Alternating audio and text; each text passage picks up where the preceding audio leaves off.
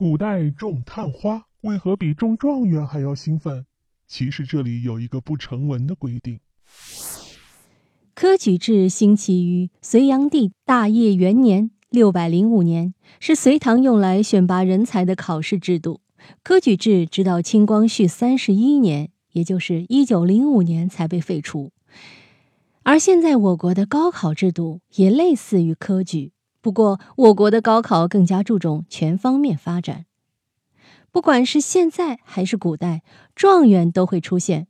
不过在古时，除了状元外，还有和状元齐名的两个头衔，一个是榜眼，一个是探花，他们合称三顶甲。不过历朝历代以来，想要考中探花都是非常难的，因为探花除了才华之外，还有一个不成文的规定。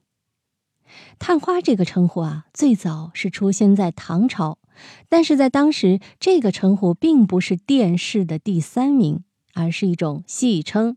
在状元和榜眼诞生之后，朝廷就会在会考试的人当中挑选探花郎。而探花郎必须是进士当中最英俊的人，他们负责到后花园采花，然后在琼林晚吟诗作赋，制造气氛来迎接状元。在唐朝时，想要当上探花，不仅仅需要一些才华，更重要的还是俊朗的外表。而中的探花的人，比起没有考中的人，更加能够接触到皇帝和大臣。由于长相俊朗，难免会被人多看几眼，他们也更加有机会得到皇帝的赏识。这对探花郎来说也是第二次机会。随着皇帝逐渐开始重用探花郎，科举制度当中就加上了探花。这个第三名也在明朝时正式出现，同样需要看一看脸。